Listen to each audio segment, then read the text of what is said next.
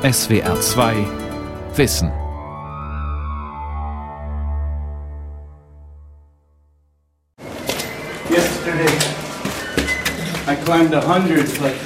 Elf Stockwerke ohne Aufzug. Darüber kann David Rübusch inzwischen nur noch müde lächeln. Alleine am Vortag sei er insgesamt 100 Etagen zu Fuß rauf und runter gespurtet. Meistens einen oder mehrere Kunden aus aller Welt im Schlepptau. Der Rohbau im Zentrum von Batumi ist eins von fünf Immobilienprojekten, die der gebürtige Texaner aktuell vermarktet in der Schwarzmeermetropole. Die Käufer? Russen, Ukrainer, zunehmend aber auch Westeuropäer und Israelis.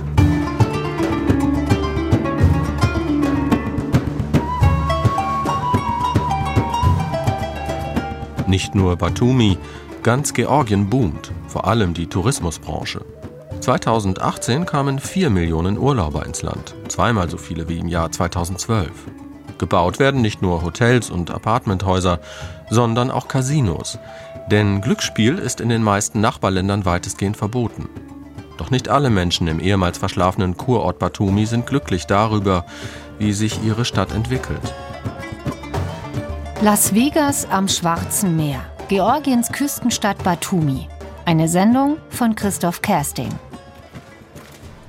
Right now, it's funny. I have a house. Investor David Rübusch, T-Shirt, kurze Hosen, kahlgeschorener Schädel, steht jetzt auf dem Dach des Rohbaus und blickt ins Rund. Im Westen die Schwarzmeerküste mit dem kilometerlangen Strandboulevard von Batumi, in der anderen Richtung die hügeligen subtropischen Wälder der autonomen Provinz Acharien, deren Hauptstadt Batumi ist. Und nur 15 Kilometer weiter südlich liegt die türkische Grenzstadt Sarp. Wie viele Hochhäuser es inzwischen in Batumi gäbe, die Frage entlockt dem 48-Jährigen nur ein mildes Grinsen. Uh, Als wir 2013 nach Batumi gekommen sind, hatte die Stadt vielleicht 30.000 permanente Bewohner, im Sommer natürlich mehr. Es gab zwei größere Restaurants für Leute wie mich oder für Touristen. Es gab vier höhere Gebäude, alles größere Hotelketten wie Sheraton und Radisson. Schauen Sie sich um. Heute kann man gar nicht zählen, wie viele Hochhäuser hier stehen. Vor drei, vier Jahren habe ich vom Dach eines der Gebäude die Anzahl der Baukräne gezählt. Es waren 42. Heute lebt sicherlich eine Viertelmillion Menschen in Batumi. Die Stadt boomt und hat sich buchstäblich von einem Dorf zu einer Stadt entwickelt. Und das alles in nur sechs Jahren. Rübusch schaut auf sein Handy. Nina, seine ukrainische Frau und Geschäftspartnerin, schreibt, dass ein potenzieller Kunde auf ihn warte in der Firmenzentrale. Batumi Paradise heißt das Unternehmen von David Rübusch und seiner Frau Nina. Die großzügigen Büroräume sind nur fünf Gehminuten von der Baustelle entfernt. Und auf einer ledernen Sitzgruppe erläutert Investor Rübusch dem Mann aus Deutschland die Vorzüge des lokalen Immobilienmarkts. Rechtssicherheit, zweistellige Renditen, boomender Tourismus. Walter P. ist am Vortag mit Zwischenstopp in Istanbul auf dem internationalen Flughafen Batumi gelandet. Er kommt aus der Nähe von Aachen und will lieber nicht mit vollem Namen genannt werden. Auf Batumi sei er eher zufällig durch die Facebook-Seite von Batumi Paradise gestoßen. Und dann habe ich festgestellt, dass es doch so einige interessante Investitionsmöglichkeiten hier gibt. Vor allen Dingen, weil das hier alles noch am Anfang steht. Das Land ist gut, es ist offen. Ja, man möchte dann halt irgendwo einen Schritt voraus sein und nicht irgendwo hinterherlaufen, sondern einige Apartments kaufen und dann halt über den David die Vermarktung machen. Eine halbe Million Euro will der Deutsche investieren. Für dieses Geld seien in Batumi aktuell acht bis zehn kleine Apartments zu bekommen. Mit einer Rendite um die 15 Prozent pro Jahr rechnet Rübusch vor. Walter P. wird wohl wiederkommen und kaufen. Die Zahlen sprechen für sich, findet er.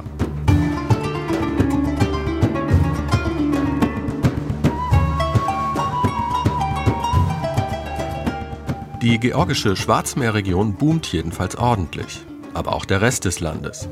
Georgien belegt aktuell Platz 6 im weltweiten Doing Business Ranking der Weltbank und landet damit vor Ländern wie Deutschland Platz 24 oder der Schweiz auf Rang 38. Alleine beim Bewertungskriterium Registrierung einer Immobilie belegt Georgien im Weltbank-Ranking den vierten Platz. Firmengründer, auch aus dem Ausland, müssen lediglich ihren Reisepass in einer der über das ganze Land verteilten Public Service Halls vorlegen. Und es gibt kaum ein Land, das derart liberale Aufenthaltsbestimmungen hat wie Georgien. Staatsangehörige der meisten Länder können zeitlich unbegrenzt und visafrei im Land bleiben. Iraner 45 Tage lang und selbst Staatenlose bekommen problemlos ein Visum.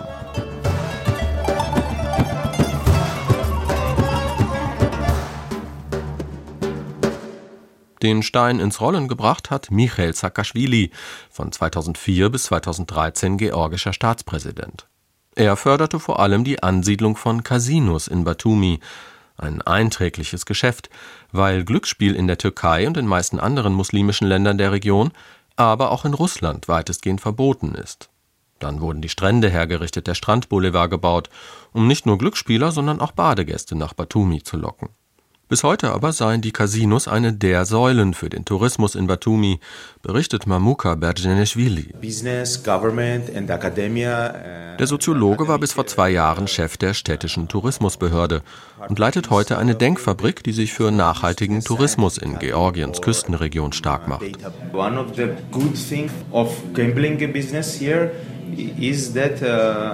uh, Uh, das Glücksspiel ist wichtig für Batumi, weil es für eine Auslastung der Hotels auch außerhalb der Sommersaison sorgt. Darum halte ich es zunächst einmal für eine gute Entscheidung der früheren Regierung Saakashvili, Anreize für die Ansiedlung von Casinos zu schaffen. Diese Sonderregelungen gelten ja auch heute noch. Wenn du ein Hotel mit mehr als 100 Betten in Batumi baust, bekommst du die Glücksspiellizenz umsonst dazu. Das wird auch künftig neue Hotels in die Stadt bringen. Eine gute Sache, denke ich. Und auch wer nur ein Casino eröffnet, also ohne Hotel, zahlt moderate 100.000 Euro Konzessionsgebühr pro Jahr. Zum Vergleich, in der Hauptstadt Tiflis sind dafür 2 Millionen Euro fällig. Zwölf große und unzählige kleinere Casinos gibt es inzwischen in Batumi und jedes Jahr kommen neue hinzu. Im Sommer 2018 hat das Eclipse im Süden der Stadt eröffnet und auch schon am frühen Abend ist der riesige Casinosaal ganz gut besucht. Wie viel hier umgesetzt wird an einem Tag wie heute, wie viel gewonnen und verloren, darüber darf Sophia Kapetian allerdings nicht sagen. Die junge Frau arbeitet schon seit zehn Jahren in der georgischen Glücksspielbranche und ist Marketingchefin des Eclipse Casinos. We are in Eclipse Entertainment Center. We call it Entertainment Center because uh, we have. Wir stehen hier im Casino. Da hinten ist der Wettclub, oben ein Restaurant und eine Sommerterrasse. Wir sind im Moment das größte Casino in ganz Georgien. Die meisten Gäste kommen schon aus der Türkei, die Grenze ist ja nicht weit. Dann haben wir sehr viele Gäste aus Israel und aus arabischen Ländern, dem Iran und natürlich aus Georgien. Da hinten wird Roulette gespielt, hier weiter vorne Baccarat. Das mögen vor allem Gäste aus dem Iran und aus China. Mostly Iranian guests and uh, Chinese guests prefer this game. When you play here, you receive a special plastic cards to play. I'm sorry, I will answer the call. Sophia entschuldigt sich, ein Anruf. Der Casinochef will nicht, dass ein Reporter im Eclipse mit Mikrofon herumläuft, schon gar nicht, dass Casinobesucher befragt werden. Diskretion ist hier eines der obersten Gebote. Ich werde höflich, aber bestimmt gebeten, mein Aufnahmegerät auszuschalten. Draußen auf dem riesigen Casino-Parkplatz steht eine kleine Gruppe junger Männer mit Zigaretten in der Hand. Birkan Aksu und seine drei Freunde kommen alle aus Samsun, der größten türkischen Stadt am Schwarzen Meer, rund 500 Kilometer westlich von Batumi. Birkan ist Ingenieur und reist beruflich mehrfach im Jahr nach Batumi und besucht dann eigentlich jedes Mal eines der großen Casinos. It's colorful, uh, crowded. Es ist bunt und voll da drin. Das gefällt mir. Bei uns in der Türkei gibt es das ja nicht, weil es verboten ist. Ich würde sagen, allein heute Abend sind sicherlich die Hälfte der Besucher hier Türken. Ich spiele vor allem, wenn die Saison vorbei ist. Denn mal ganz ehrlich, wenn der Sommer zu Ende ist, kannst du in Batumi nicht viel anderes machen. Yes, a little, a little.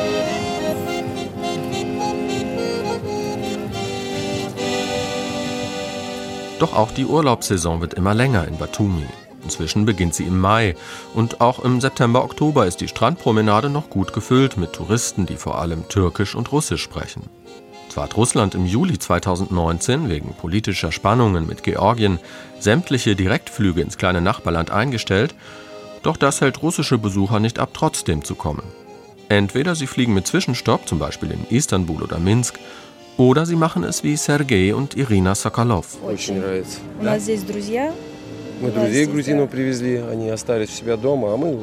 Das Paar kommt aus Archangelsk am Weißen Meer, Die 3200 Kilometer sind die beiden mal eben mit dem eigenen Auto gefahren. Drei Tage, zwei Übernachtungen. Kein Problem, sagt Sergei. Die beiden sind schon zum dritten Mal in Batumi, sind begeistert davon, wie sich die Stadt entwickelt und wollen wiederkommen, ungeachtet der aktuellen Probleme zwischen Moskau und Tiflis. Diese offizielle Politik habe mit den Menschen doch nichts zu tun, finden die beiden Russen und loben die Gastfreundschaft der Georgier. Auch Einheimische, vor allem aus der Hauptstadt Tiflis und im nahen Kutaisi, kommen nach Batumi und in die umliegenden kleineren Badeorte, allerdings eher in der Hochsaison im Juli und August. Noch können sich auch Georgier die Preise im boomenden Batumi leisten.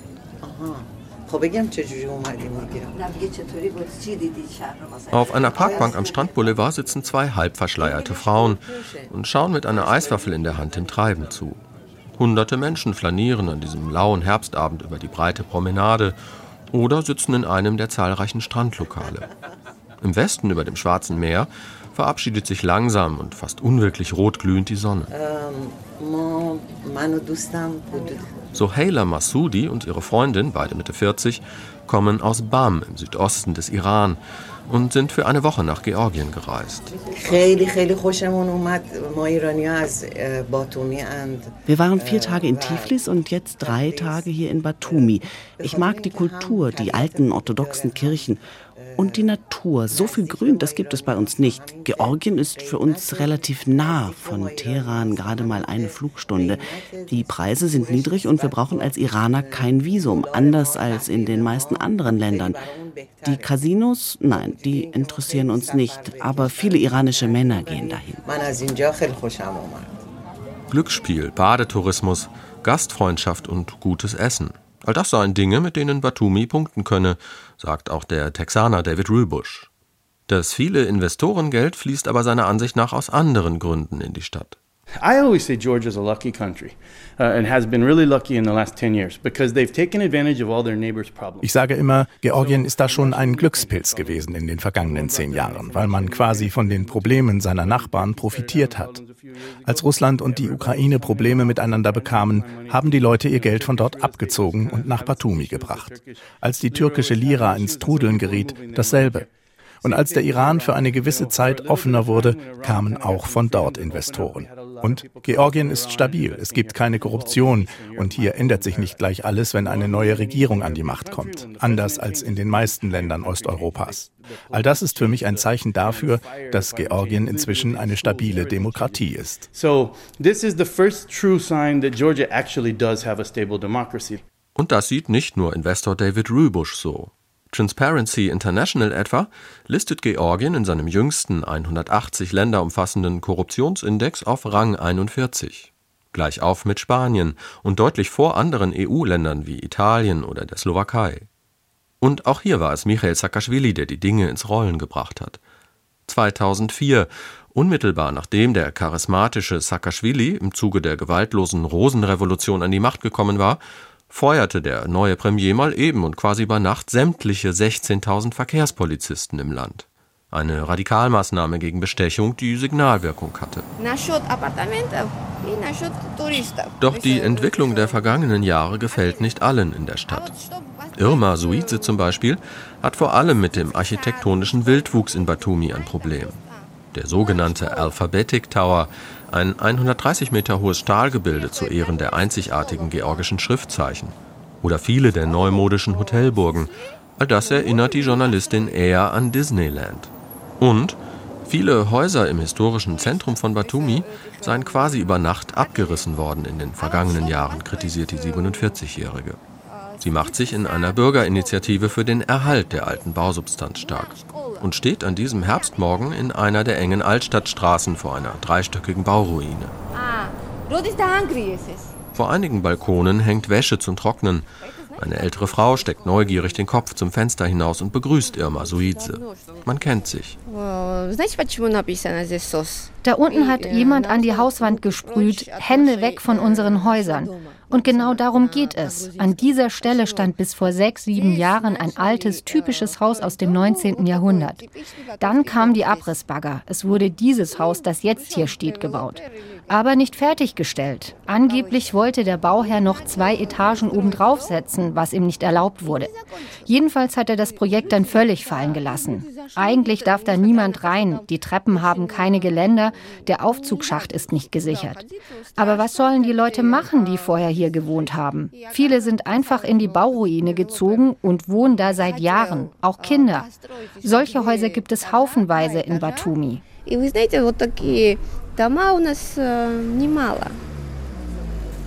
Nur 100 Meter weiter biegt Irma Suize durch einen Torbogen auf die Piazza ein. Einen kleinen Platz, der wohl irgendwie italienisch wirken soll und fast erdrückt wird von den umliegenden Restaurants und Bars. Das ist purer Kitsch hier, schrecklich. Aber das eigentlich Schlimme an der Sache ist, dass hier früher eine Grundschule stand. Die hat man abgerissen. Es gibt aber kein Ersatzgebäude. Abgerissen und fertig, kein Problem. Und das ist nicht die einzige Schule, mit der so verfahren wurde. Und dann das Glücksspielthema. Auf einem zentralen Platz unweit der Altstadt blickt Irma Suize um sich und zählt jene sieben, acht Casinos auf, die alleine im Umkreis von 500 Metern stehen. Die Casinos bringen ja vieles in die Stadt, was wir nicht brauchen hier. Prostitution, Drogenhandel, Spielsucht. Die Prostituierten kommen inzwischen auch aus anderen Ländern. Da ist eine richtige Industrie entstanden. Nicht nur in den Casinos. Im türkischen Viertel um die Moschee herum zum Beispiel gibt es ja diese ganzen Thai-Massagesalons. Da geht es aber um ganz andere Dinge als Massagen. Das weiß jeder und es ist völlig offensichtlich. Aber es gibt eben eine Nachfrage, die diese Frauen bedienen. Allein an der Kutaisi-Straße, die direkt an der zentralen Moschee vorbeiführt, gibt es 10, 12 solcher Massagesalons. Hinter großen Glasscheiben sitzen junge asiatische Frauen und warten auf Kundschaft. Nicht aber auf einen Radioreporter, der Fragen zu ihrer Arbeit stellt. Oh, you This want is a, a radio. It's radio. No, yeah. no, no, video, no. No, no, no, I'm sorry. Zu einem Interview ist hier niemand bereit. Eine der Frauen erzählt dann aber doch kurz, als das Mikro ausgeschaltet bleibt, dass sie aus Thailand nur für die Sommer- und Herbstmonate nach Batumi komme dort in Bangkok eine Familie mit zwei kleinen Söhnen habe. Ihre Kunden hier vor allem türkische Männer, die wegen des Glücksspiels und der erotischen Massagen in die Stadt reisen.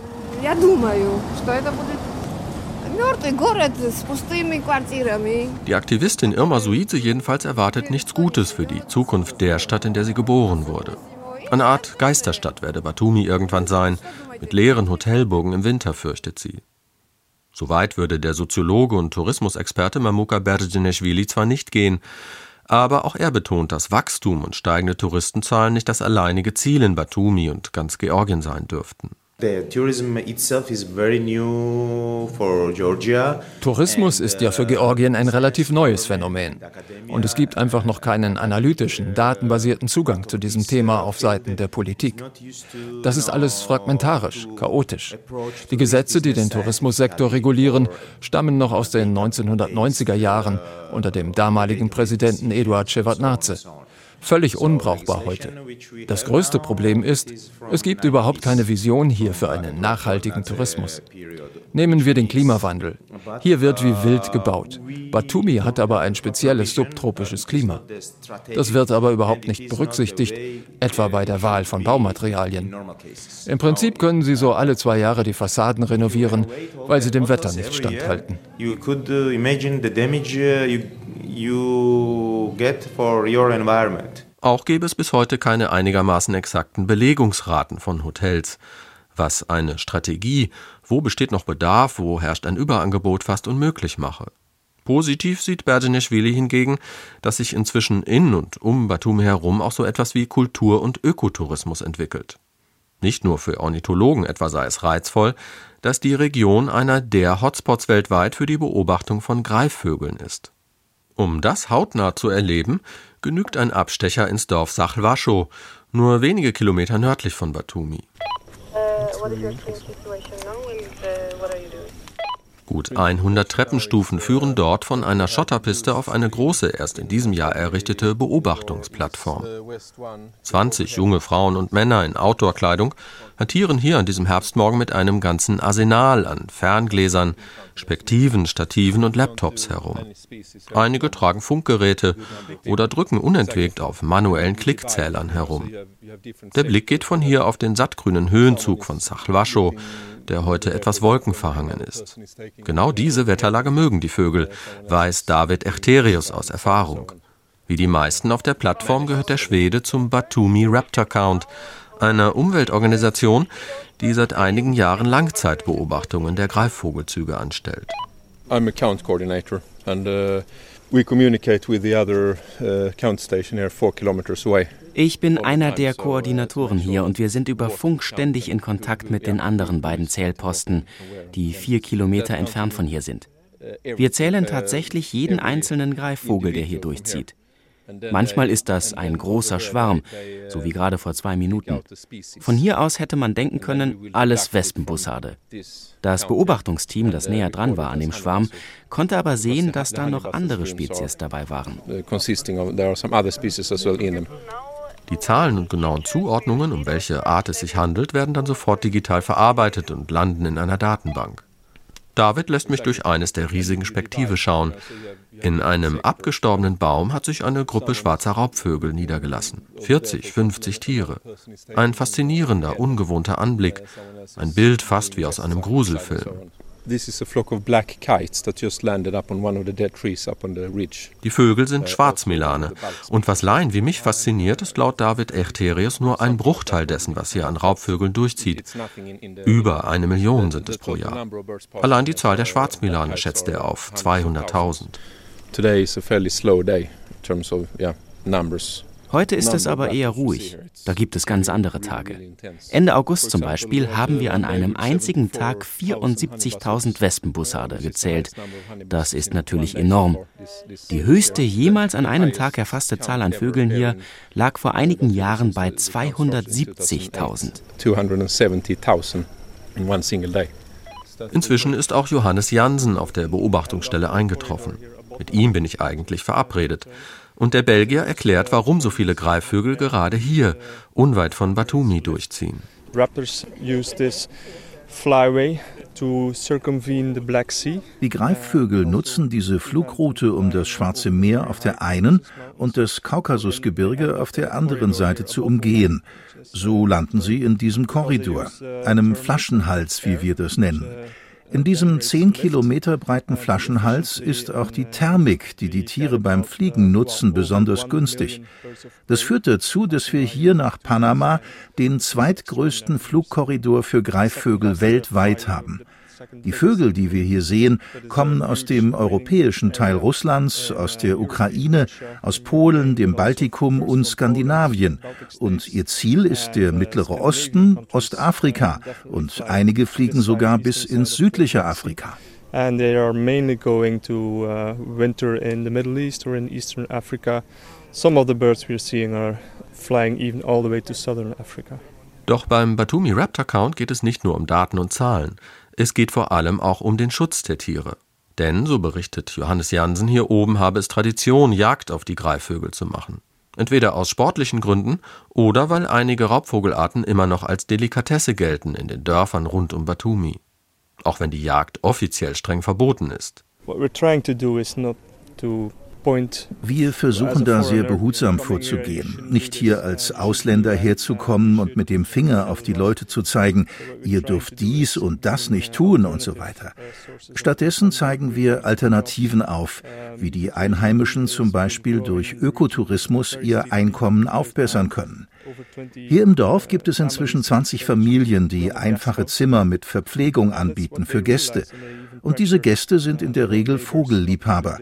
Das wiederum übt indirekt Einfluss aus auf die Nachbarfamilien, die noch Vögel jagen.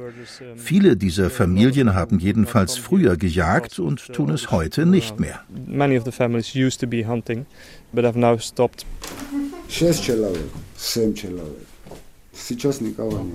Auch Rolandi Bogradione hat in den Sommer- und Herbstmonaten immer mal wieder Vogelbeobachter aus Westeuropa oder den USA zu Gast. Sieben Leute könne er insgesamt in zwei einfach eingerichteten Zimmern seines Hauses unterbringen, berichtet der 43-jährige Vater von vier Kindern.